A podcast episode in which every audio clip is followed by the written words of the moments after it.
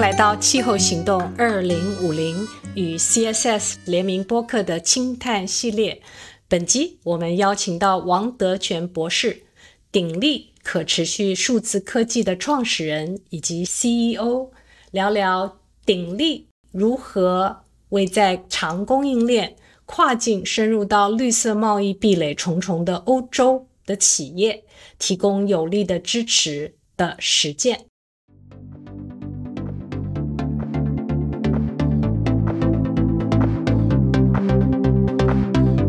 Kiki，气候行动二零五零专注于珍爱地球的科技应用，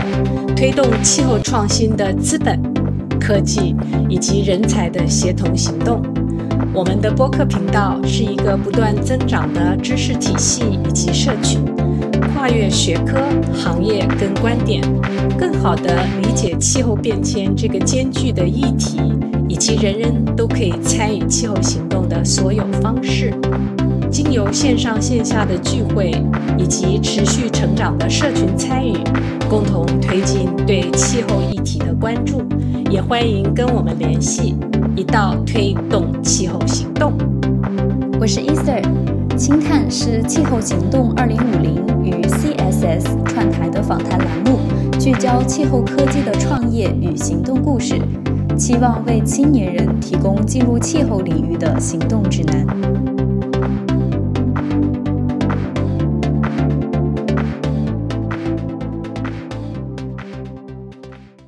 本集呢，我们聊聊鼎力 GSG Governance Solution Group 这家企业，还有他大学霸一枚的 CEO 王德全王博士。王博士这次要跟我们聊聊鼎力，他专长于去解决长供应链出口，尤其是针对绿色贸易壁垒，然后走出去三点零，让我们的很多电动车产业或是其他产业可以直攻到。世界的后花园，比如说欧洲、美洲等等，能够让我们进入到走出去的三点零的阶段。第三个，王博士对于这个产业也有很多自己的看法啊，比如说 COP 二十八，比如说人才，比如说大家在谈的 ESG 或者是 Anti ESG 等等。那最精彩的要听到最后，是他给到我们一些行动建议。所以今天呢，我们请王博士跟我们聊聊啊，他自己的学霸养成之路，而且呢，最喜欢做的就是不断的辞职啊，到底为什么？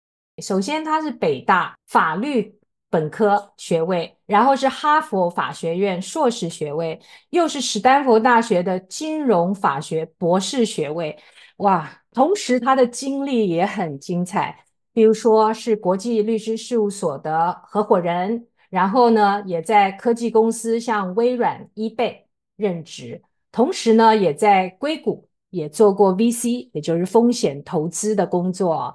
聊聊您的这个学霸养成之路嘛？嗯，啊，感谢 K K 啊，其实您还没有介绍我最早我的这个职业生涯是从乡村男教师开始。那我上大学之前呢，曾经在内蒙古呢老家做过三年的这个乡村教师。就是我没有读高中，初中毕业呢就读了师范学校，然后毕业开始当老师，呃，教语文还教过音乐，然后在八八年呢，这个突发奇想就辞掉了工作，呃，想考大学，然后呢就考了北大的法律系，所以这样一路过来，在确实是这个有很多辞职的这个经历，换掉工作，嗯、呃，去寻找新的方向，呃，也是在这个。叫到人生中年的时候开始出来创业，嗯，所以呢，目前感觉还非常好。其实创了很多业，而且还参加了很多很专业的团体啊，比如说我说中国金融四十人的论坛创始理事，这样是什么样的论坛？对，我我是二零零八年呢参与了这个金融四十论坛的这个创立，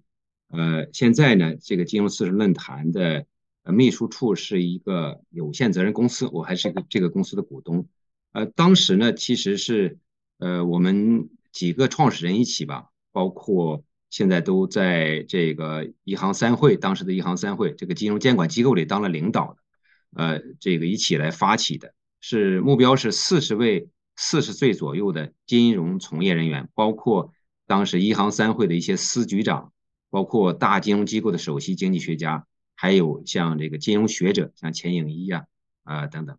所以呢，这个是一个金融智库吧，应该说中国最有影响力的民间金融智库，在影响力在于在十八大、十九大的这个报告里都参与了，呃，这个提意见和起草工作。那不光是这个，对中国的这个金融的政策啊，啊，包括一些，特别是这个研究，在这个这方面做了很多非常啊有意义的工作。那么我有幸参与了这个金融四十论坛的这个创立和发展，特别是在在这个一五年、一六年之后呢，在绿色金融和转型金融方面呢，也嗯从金融四十论坛到上海新金融研究院这里面呢，也都做有有很多的这个这个研究成果出来。鼎力呢也有幸的啊参与其中。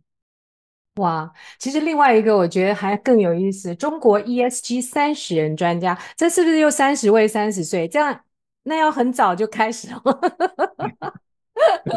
这位是这个是三十三十位，但是呢不一定是三十岁左右的，这个是财新搞的。财新当时觉得是 ESG 呢已经是兴起了，需要要把这一些 thought leadership 呢组织起来。然后呢，就做了这么一个平台，叫 ESG 三十论坛。我是他只有十来个人的时候呢，就参与了。当时受财新的这个邀请，呃，也是在 ESG 的一些理念的普及，呃，包括一些呃意见呢，这种 thought leadership 一些比较专业的意见的形成方面，包括这些整个生态的这个发展呢，还是起到了一些这个推动的作用。像 thought leadership，他们他们的产出是什么？他们用什么方式来影响行业呢？呃，比如说，呃，我在财新上有过专栏的写写文章，介绍，比如说欧洲的 SFDR 的这个法规，包括介绍啊呃 SASB、GRI 等等这些国际的准则，在我们国内还没有形成一个标准的时候，嗯、这些国际的标准呢，是我们呃鼎力从创立第一天就在研究的。那我们还在二零二零年和上海新金融研究院一起，呃，做了一个中国的可持续发展的这样一个标准的研究。后来二一年呢，在上海这个外滩峰会上，呃，发布了这个成果，那么也出了书，是上海新金融研究院的理事长涂光绍呃和我呢呃联名的，这个也是我们鼎力的团队呢主要来主笔的。这本书呢，在市场上目前还是很受大家的认可。到目前为止，仍然是对海外的、国际的所有的 ESG 的这个标准做了最系统的梳理，包括在中国的这种呃应用呢，也做了一些很好的研究和建议。这个课题当时上交所、深交所、中证指数公司还有全国社保都参与。好，听友们现在不要开始焦虑哦，因为中间提到的这些。书啊，在哪里找啊？这些链接我们都会把它放在 show note 下方，所以你就安心的听就好了。我现在听起来就是王博士，你真的很爱动脑，而且很你特长去去做动脑的活动。那我我看你的那个履历，我说叫落落长啊，但我会挑，比如说香港中资基金协会可持续投资委员部主任，这个名词是说对了吗？对，说的是对的。所以这个是做什么？嗯，这个名字是有点长，感谢这个这这个上呃香港中资基金业协会呢，就是具有中资内地背景的这些基金或者资产管理机构在香港组织的一个协会，也有一百多家机构。这里有一个 ESG 委员会，那我是这个 Vice Chair，那也是唯一的一个第三方服务机构在里面参与工作。Chair 呢，现在这个主任呢是中银资管香港的这个高管沈沈华沈总。呃，我们做的工作其实就是帮助这个行业，也是来推动气候风险的管理呀，包括 ESG 的这个这个产品的这个研发，那么负责人投资这最佳实践等等，也是很积极的参与。比如说 SFC 香港证监会的一些政策法规的制定，我们都要提供意见的。这个委员呢，也是给我们的一个帮助，就是比如说香港证监会呢有一个通函，关于这个香港的基金管理公司管理人要。对气候风险进行这个管理和披露，那这个这个通函这个规则出来之前，其实我们就就收到征求意见，也提供了反馈意见，而且也帮助我们鼎力呢说，OK，看到这个法规要求资管机构经基金管理人要对这个投资这个资产端的气候风险进行管理，并对自己的投资人进行披露。那这个有一个合规的义务，但是我们中资基这个这些资管人呢，很多他的资产其实是在内地的，不管是 A 股啊，还是内地的发债主体。这样的话，在资产端，其实这个碳的信息披露呢是不到位的，是滞后的。但是香港的这个监管机构又有要求，所以这中间就有一个 gap。那我们就说填补空白，我们正好是作为一个第三方的市场服务机构，就看到这个机会，要帮助资管机构去合规。那么我们的这个数据产品，比如鼎力探测，正好就发挥了作用，帮助了我们香港的很多这个基金管理人呢来。完成这个合规义务，并且呢，甚至是下一步的这个产品创新。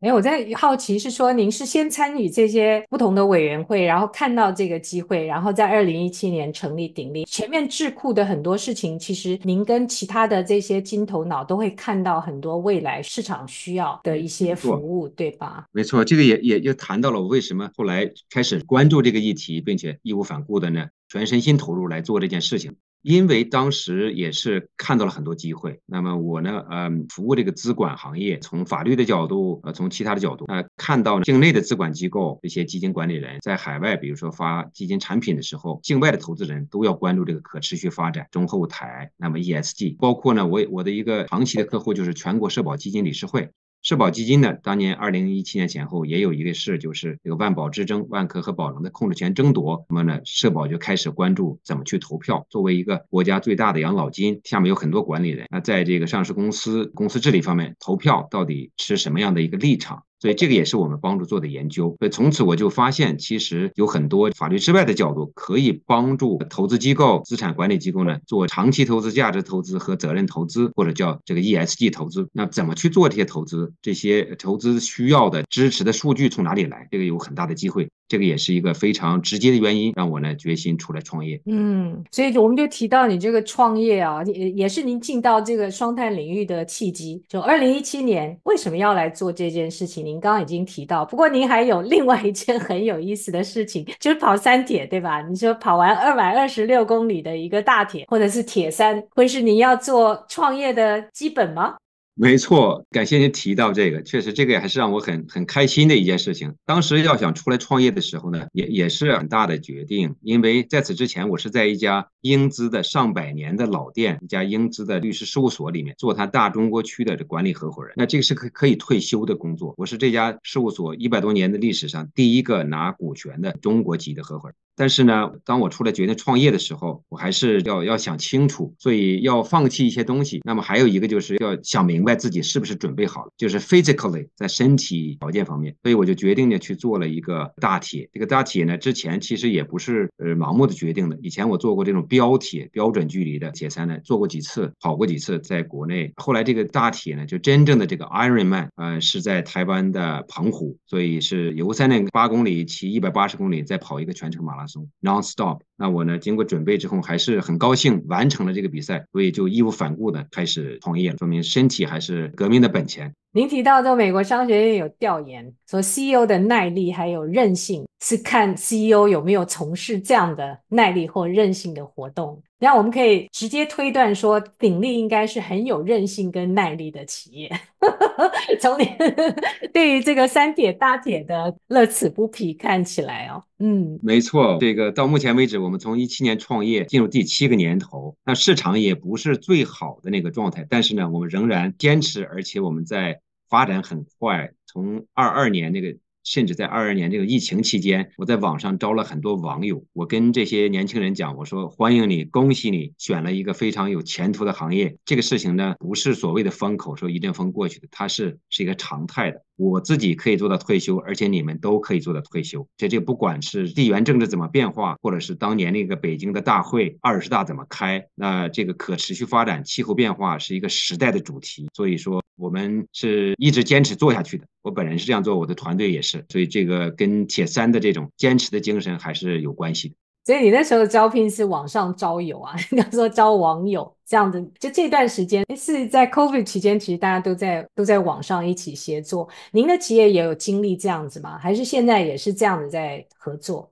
没错，当时这个疫情期间没没有办法，很多这个同事招都是都是通过网络面试，所以就是开玩笑招的网友。那后来情况好转之后呢，当然还是要要见面的，因为我们公司时间不是很长，规模也没那么大，但是我们。有四个办公室，就是香港、深圳。北京、上海，那我们招到有情怀、有能力、愿意投身这个事业的，那么合适的这个同事也不容易，所以他们选择说，我今年在北京，在明年可能是因为生活的选择，或者是这个朋友的关系、家庭的原因，我需要 relocate 到上海或深圳，这个都没问题。所以当时有那个条件的限制，到今天我们也是做成了一个企业文化的一部分，给大家很多的这种自由，可以。在不同的办公室之间进行选择，嗯，蛮有意思的。其实我们很想问说，你为什么创立？但听到这个故事都知道了。如果用一句话很简单跟别人描述这个 GSG 鼎力，您会用怎么样的一句话？好啊，我们想做中国最国际化的可持续发展和双碳管理的这个服务提供商，或者叫方案提供商，听起来像是这个很有雄心的。我们确实是最国际化，从第一天我刚才讲，我们就加入了 PRI，就是联合国负责任投资原则，是我们是一个一个 signatory，也是 SASB 的 Alliance member，是 GRI 的 Alliance member 和 Certified Trainer，我们是 TCFD 的 supporter，我们是 CDP 的。全球银级伙伴，所以呢，我们现在因为 SASB 被 ISSB 给收购了，我们也是 ISSB 的 member，所以这个数数字母片汤可以数很多。对啊，呃，不要焦虑哦，听友，我们把它放在 show note 下方，你就可以这集就是宝典了。OK，嗯，对，所以，所以我们是是要做的国际化，因为这个国际的标准，我们从第一天就就研究，这 ESG 或者碳的事情，它是一个国际主旋律。那么很多呢，都基于国际规则的、国际公约的，或者是基于欧美的一些这个最佳实践的这些发达市场，所以这个国际化是很重要的。那么我们服务的金融机构、资管机构有国际的，那中国的机构呢，也是管着，比如说这个海外的养老金啊，这种长线资本的，管着他们的资金的。那我们服务的企业也都是行业的头部企业，我们集中在这个新能源汽车、电池、呃电子制造、纺织服装，还有呃食品农业几个行业。那么都是出口导向的。刚才呃 k i k 老师提到，所以这个出口导向的原因，就是因为在海外，特别是像欧美这种发达市场，它的监管、它的要求是非常严格的。我们不能等到说三零六零年，国内我们国家的这个目标和节奏，那需要跟自己的同行和你的目标市场的要求去符合，这样的话才能够有有这个竞争力，保证呢。利于这个在这个可持续发展的这个大潮里立于不败，所以这些客户呢，就是我们致力于服务的这个对象，也是我们今天在服务的这种客户。嗯，所以刚刚听到三零六零也是大家常听到，就是二零三零我们有这个要达峰，我们二零六零要中和，所以各位也会常听到双碳，大概就是从这样的两个数字当中提出来啊。我们其实常会听到这个中和啊、净零等等，看看待会有有空的话可以跟大家扫盲。但是我们现在正想问的是说，鼎立到底他做哪一些事情？但是请您可不可以用您现在现有的客户的故事来向听友们更具象的去去了解，说到底鼎立做的事情。嗯，好啊，好啊，对，我们举一个最紧迫的行业吧，就是新能源汽车。和电池这个行业。那这个行业呢，是一个中国新的经济的发展的引擎。那除了以前的电这个互联网啊和房地产行业都有一定的基于这个规管的原因呢，有一定的这个放缓。那现在的新的引擎行业就是。汽车行业，特别是新能源汽车，因为新能源大家知道，不管是风能啊，还是是光啊，它是一个制造业。传统的化石能源，这个煤气等等，或者是油，都是从地下开掘出来就可以简单的冶炼就可以使用的。但是不管是风和光的新能源是加工业，那加工的话呢，中国就有很好的这个竞争优势。不光是这个锂啊、稀土啊这种呃战略资源的储量，中国这这个遥遥领先。那么加工能力应更应该是全国第一、全球第一。所以，我们的新能源汽车最近几年来，汽车行业我们在传统的改革开放过程中，想通过市场换技术，引进了很多欧美的品牌、日本的品牌。但是，真正有多少技术，有多少我们自己的这个行业发展起来，其实是没多少的。那直到这些新能源汽车最近几年，我们看到有魏小李啊，有这个比亚迪，有吉利。那吉利是我们的客户，我们就举个例子，吉利呢不光是收购了沃尔沃和 Smart，那在国内这个电动汽车做的也很好。那么吉利有自己的上游，还有自己的还还有电池，自己的电池企业威瑞。那这个汽车行业的问题在哪里？面临的挑战就是我们已经像 KK 老师讲的，在全球上很有竞争力，把产品出口到出口到很多国家，甚至把工厂开到了欧洲，开到了德国、奥地利。这个确实是是人家的后花园，是这个德国，你想最老牌的汽车大国，但我们新能源汽车已经去这出口到欧洲了，英国，那么欧洲大陆，所以我们产品的竞争力，不管是从技术还是从呃价格都非常有竞争力。那么欧盟的官员站出来讲啊，倾倾销啊、补贴啊这种传统的贸易保护手段，对我们的这个这个汽车行业呢也是不适用的。那现在最大的挑战，最可能的形成一种贸易壁垒的，所谓的就是个绿色壁垒，就是碳的问题，就是气候变化的问题。这个欧盟的碳关税、碳的这个边境调节机制和最新的，比如说电池法。那么，它对这个汽车电池的生命周期的碳管理，包括原材料的使用，包括回收，包括循环经济啊等等的一系列的要求，要反映在这个汽产品最终的要带着一个护照，叫做这个电池护照。这些问题解决不了，那就产品的出口受影响。那鼎力这个时候呢，正好是我们要我们的定位就是帮助这些企业解决这个问题。那我们的碳管艺是一个基于标准的。对标国际标准的一个软件平台或者是 SaaS 平台，那来帮助企业呢进行从组织组织端到产品端这个全生命周期的碳管理，做这个信息这个数据的收集、存储、加工、分析，最终形成面向监管、面向下游客户的报告。所以呢，这个是一个我们简单讲就是一个碳的 ERP。哦，所以碳管易中文是碳，然后管理容易的那个管易，没错，它是 SARS 我知道，就 SARS 的话，其实很多人不会用，听起来不错吧，对不对？但是碳这个东西实在太新了，嗯、所以你光买一个 SARS，前面都通通都不懂，那怎么弄呢？您说的太对了，这个老师，我觉得这问题特别好。嗯，我们也有一些同行啊，这个从技术出身的说，哎，我搞一工具，那我只做技术。只做这个工具，不不做咨询，这个是一个一厢情愿的事情。我们的方案鼎力为什么叫 Total Solution？我们是一个全流程的这个解决方案呢，是基于 SaaS，基于这个工具的。但是我们还有很多专业人士、专家，有 CFA、CPA，有律师，有环境工程师，还有系统工程师来做这个整个的解决方案。我们会帮助客户，那么包括下游的链主大企业去，可能是本地部署了我们的这个软件，或者是更是它的上游的一些。中小的供应商，他可能没有内部的这个专业人人这个团队来使用这个软件，那我们会去帮助他来使用这个，这样的话降低他的成本，保证这种数据的收集的这种流程的公开透明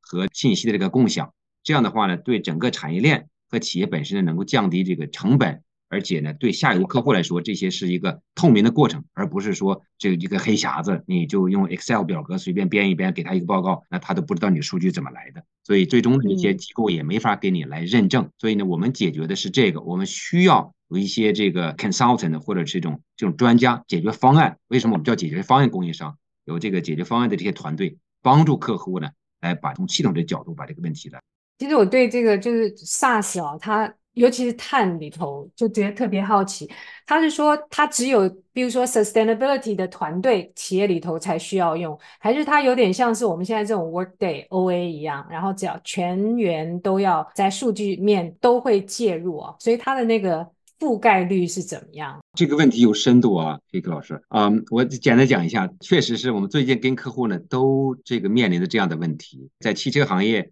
还好，有一些我们整个链链条打通嘛。我们下游有这整车厂，有电池，有轮胎企业，甚至轮胎里面专做轮毂的这样的企业。那这个轮毂的企业在山东某地，可能我我们可以举个例子，这个是我们客户可以讲的，山东大业。那很多人不一定听说这个名字，但是他们是这种隐形冠军。他们的客户都是米其林、固特异这种一流、全球一流的大企业，所以他们已经被自己的下游客户呢要求去做某些事情，所以他们很了解客户的需求了。但是呢，仍然呢需要有很多帮助，就是说他内部的团队还没有建立起来，有一个可持续的或者碳的团队也就几个人，这个信息的收集呢可能涉及到方方面面，所以我们有这个方案，有是基于物联网的，那从这个仪表上、这个生产流程上呢直接读取的数据。那也可能是这个跟 ERP 直接对接，从他的企业的 ERP 里来抓取的数据。那有一些呢，也是需要来这个企业内部不同的部门来填报的。所以为什么说这是一个很复杂的过程，需要有这样一个工具？嗯，总之呢，我们现在面对不同程度的这种客户，呃，sophistication level 是不一样的，但是呢，我们都有相应的解决方案。好了，我们现在好像有点跑到那个咨询行业，我自己也 是这个 consultant 出身，呃，不好意思，听友，我们跳出来，我们就进到我们的下一个话题好了，也就是比较有趣的话题，reflection，我们就听听王博士。怎么去看现在所从事的行业？而且最去年十二月这个 COP 二十八之后，也有一些国际上的，我们对可再生能源或是新的一些产业又是哪一些啊？甚至于还有现在大家觉得 ESG 为了 ESG The sake of ESG 已经不行了，对吧？所以有一点点那种 anti 反 ESG 的浪潮。所以您怎么看这些话题？好啊，嗯。首先说一下这个 COP 这个联合国的气候变化峰会，如果大家关注一下，那我们是在二零一五年气候峰会上宣布了双碳目标的。二零一五年是谈了这个巴黎协定，而且这是联合国可持续发展目标是那一年推出来的。那呃，我们就是加入了的。在二零二零年呢，我们推出了双碳目标。所以说，它就是每一届 COP 呢都有这个气候变化、气候行动呢有很大的推动。我们团队的气候变化负责人赵俊峰呢参加过很多届，从马德里啊到哥本哈根都参加过。我本人呢是线上参加过第二十六届，在格拉斯哥那一届。那我当时呢有一个伦敦金融城资助的项目，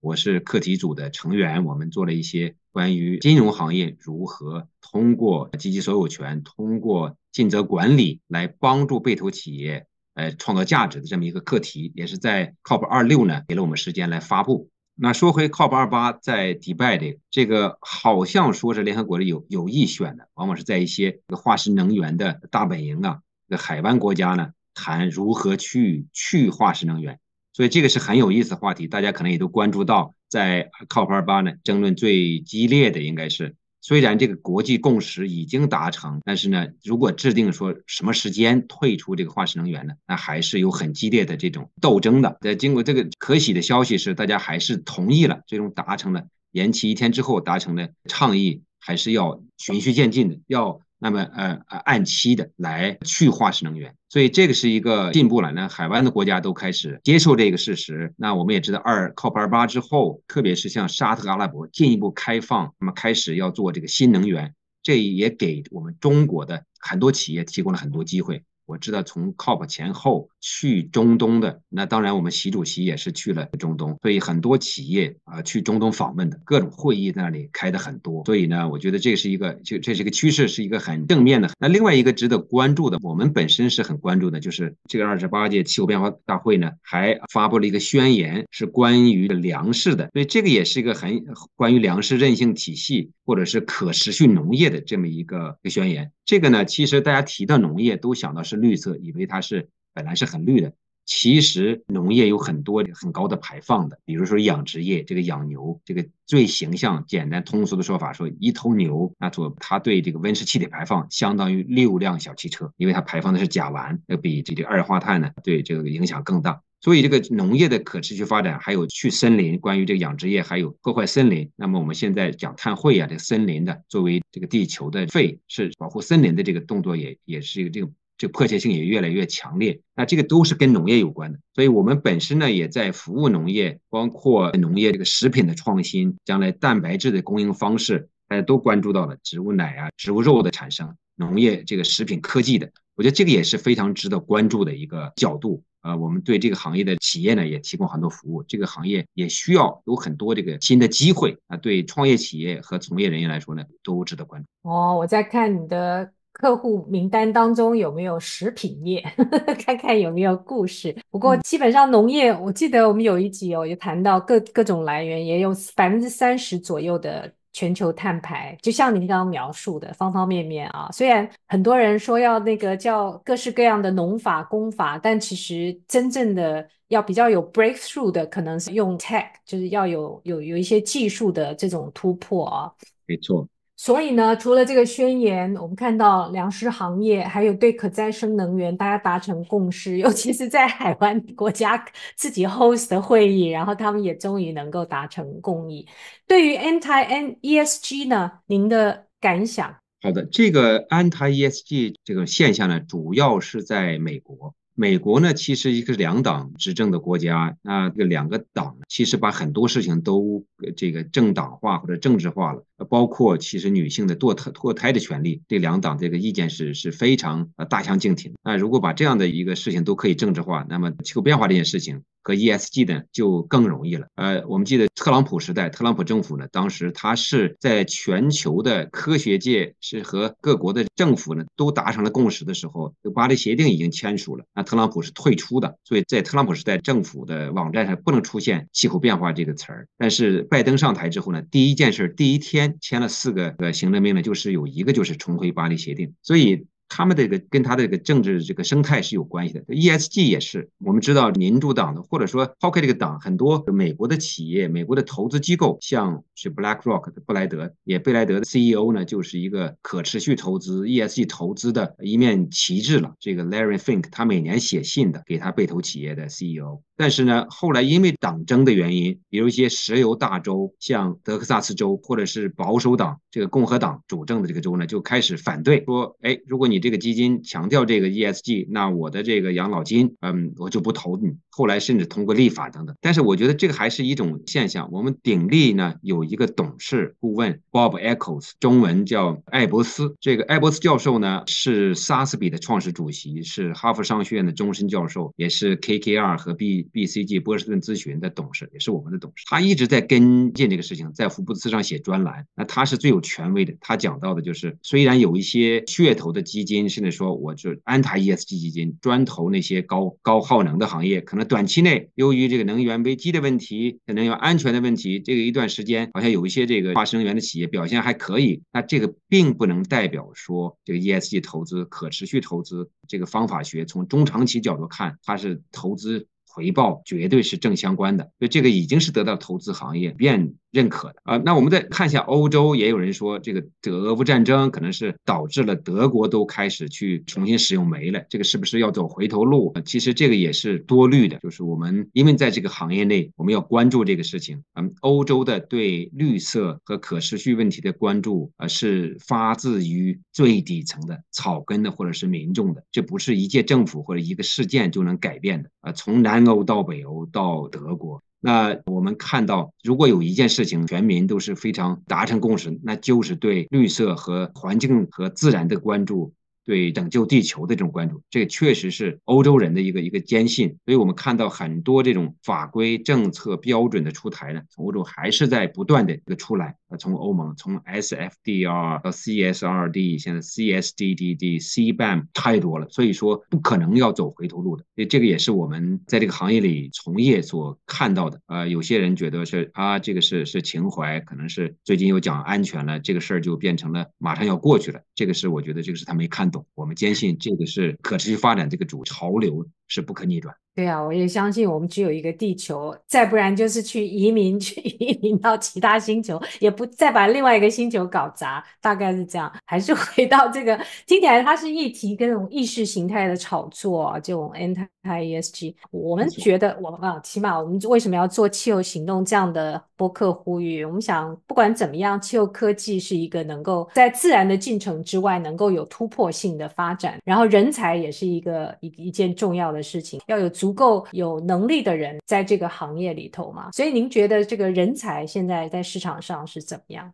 对，我觉得讲我们讲气候科技是很重要，不管是替代的可再生能源呐，甚至新的这氢能和核聚变等等，很多资金在追追逐。那么我们希望那里有 breakthrough，将来能够迅速的、最快的呃出现这种清洁的能源，而且是低成本。那在此之前的话，大家回答这个问题就是自己的目标，不管是五零年、六零年还是三零年这个目标。那国内的企业其实也没有齐步走，有一段时间我们说这种叫做什么运运动。式减碳开始拉闸，那个是有点这有点胡闹，但是呢，也没有人说我们叫起步走，一定都要等到六零年。我们看到国内的企业，比如说腾讯，它的碳中和的目标是二零三零年，因为它是个互联网企业，而且它要对标和它的同行去比。那这个联想虽然是有制造业，但是也是高科技企业。那么它的综合的目标是二零五零年，比我们国家目标也是早十年的。那除了这个目标之外，那你你的科学碳目标就是每一年的、每五年的，你不能等到五零年或者六零年。这个目标呢是要仔细规划，而且是有效去实施、去去落实的。比如说科学碳目标 （SBT，Science-Based Target）。你一旦加入那个倡议，开始去承诺一个目标，那你就要去公开每年按照百分之四点二的速度往下减，而且你要去促使帮助你的供应商，你的整个价值链条去往下减。所以这个过程就需要大量的这个工作，有很多很细致的工作，不管是从流程上的优化，从这个技术上的革新，那甚至是从行为的改变。最简单的，从我们现在讲的就是你要把家底摸清楚，你在的你现在的排放水平是多少？一个碳计量，你要要把这个账算清楚，你才能去报告你的减排的这种力度是不是够 ambitious。那跟你的利益相关方、你的客户、你的投资人去讲的那个工作。所以呢，这个是我们做的，就是最基本的一个基础设施，碳计量的这么一个工具，就是碳管仪。所以听起来不像一些高科技那么 fancy，但是这个是所有的企业、所有的机构都要使用的。啊，那人才说回人才来，即使我们这样的一个工具听起来是很友好的，应该说很基础的一个工具，我们到现在仍然需要帮助客户手把手的去给他们讲，哎，这个是对标什么样的标准，这样的这个信息应该从哪里来。这个为什么这个应该是这样子的，不能拍脑门的，这需要去核算的等等，所以这里需要很多的从业人员。那企业里我们别说很多欧美的大企业已经有 C 字头的这个 CSO 首席可持续发展官，那么首席他下面就有一个很大的一个队伍。我们现在国内几乎很少有机构有有 CSO 的，那可能是战略部门负责，可能可能是生产部门、董秘办，是一些品牌的部门。但是呢，慢慢的的话，这个都要各个机构都要把自己的队伍建立起来。所以说，说到人才，这个缺口是。非常大，需要很多年轻人投身到这个事业里。的确，像我们也看到很多，最起码我们追踪的一些统计资料，他会去看需要的能力啊，这些 job 的缺口啊。所以听友们也不妨在 show note 下方去看看我们这些 climate tech 的列表，还有他们有哪一些工作。不过那些都在海外，真正我们最贴近的还是在中国市场内嘛。我不晓得，就是做对中国市场内部现在对于人才啊，它有没有分布啊？它嗯，我可以分享一点，就关于人才的呃具体的我们的一些观察吧。比如说香港现在做这个优才引进的时候，它有个 talent list，这个 on top of the list，这个前排第一、第二的就是 ESG 人，其实包括。当然包括气候变化的这个人才，所以我们团队里同事有年轻人，有的想申请去欧洲、去香港在读书、在深造的，也是由在我们这个行业从业两年的的话，都是受到这个学校的非常青睐，因为在这个行业里有从业经验的人，包括这些大学都很看好。那么国内的话呢，金融机构我们服务的很多资管机构都是上万亿的大的资管机构，那么其实他们也一点点在建立自己的团队。我们四五年前，一八一九年开始服务的时候。几乎没人有这个 ESG 团队，我们就是他们的 ESG 团。从政策制度流程的一个建立到方法学的研究、评价体系，啊，后续我们再把我们的这个 ESG 数据提供给他们。但慢慢的，现在都有了，有的一个的，有个四有两三个的，四五个的，都开始建立了自己这个团队。所以呢，也有些人到我们这里来借调，把我们的团队的人借调给他们的研究部门去去工作。所以我们切身感受到人才的这个这个需求缺口，从金融机构。到企业端，所以说 可以借调吗？人家就可以来你们这边借借调。我们 C 抗有这种哦，但是我们要说清楚，outsource，OK，对，跟我们客户说，别想挖我的人哦，OK，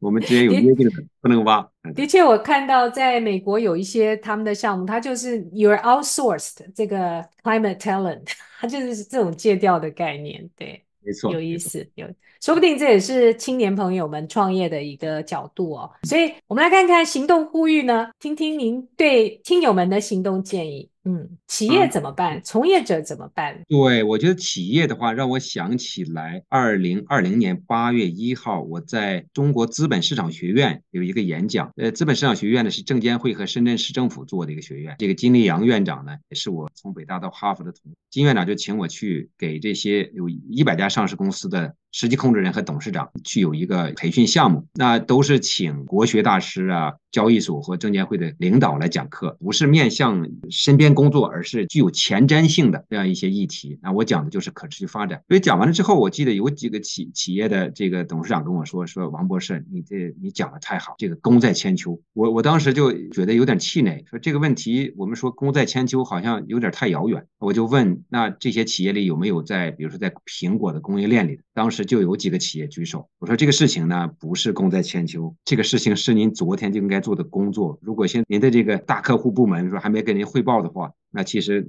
很快就会来，因为苹果是二零三零年达到碳中和，而且是在整个价值链、全产业链碳中和。苹果的供应商、供应商的供应商都要去配合，否则的话呢，苹果的任务完不成，那苹果就会在自己的这个供应商呢，在这个方面有所区别，或者甚至你就没有合同、没有订单了。所以说，企业呢应该行动。那现在我们还没有谈到这个 ISSB 讲的国际可持续准则这么一个一个标准，是这个 IFRS 国际国际会计准则理事会推的一。那我们的财政部和证监会呢，都在紧密的在配合，这个也是所有的国际准则里我们中国参与的最多的、最深的，所以有理由相信，不久呢就会在中国被采纳。就这个规则一旦采纳之后呢，ISSB 那对这个上市企业，特别是大型企业，不管是金融企业还是实体企业，在做 ESG 和可持续发展这个报告的时候，就不是像今天这样，我们很轻松的对标各种标准或者不对标标准，按照自己的理解，按照自己的这种自愿的。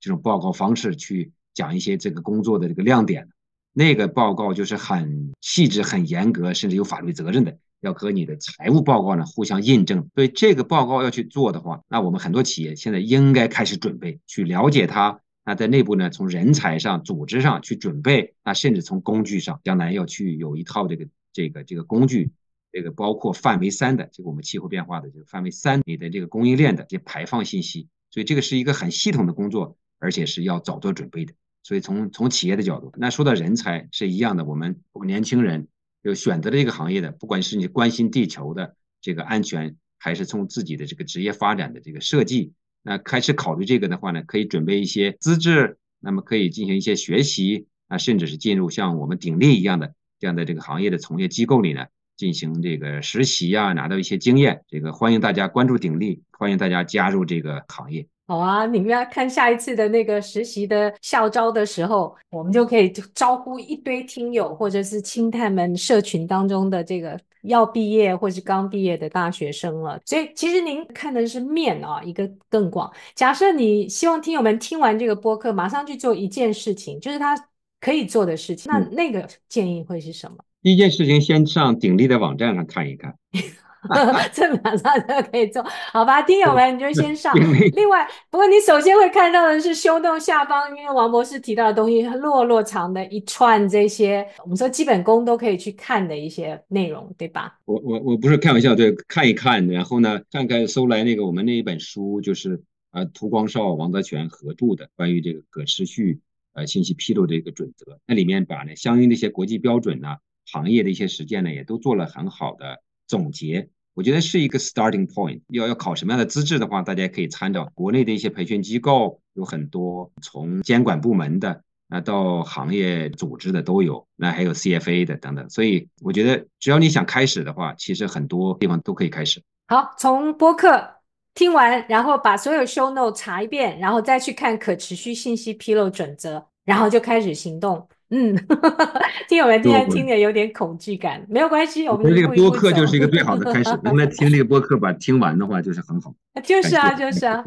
不，我还谢谢听友的陪伴啊，跟我们一一路这样走下来，听完这个播客。不过行动更重要，那更谢谢王博士这么耐心的去持续的分享，而且听说您在很多地方也也有很多活动啊，也可以把比如说您近期的参与的其他活动也放在 show note 下方，大家都可以追踪一下。感谢大家关注这个上面呢，确实有一些行业的，包括我们自己的工作的一些这个报告，包括一些资讯的，相信对大家会有帮助。嗯，好，那我们就等待听友们的行动，也可以在 show note 下方建议将来希望能够听到什么，王博士可以继续分享的话题。那今天我们就谢谢王博士，还有谢谢听友，我们在这边跟大家拜拜。好，谢谢 Kiki 老师，谢谢大家，拜拜。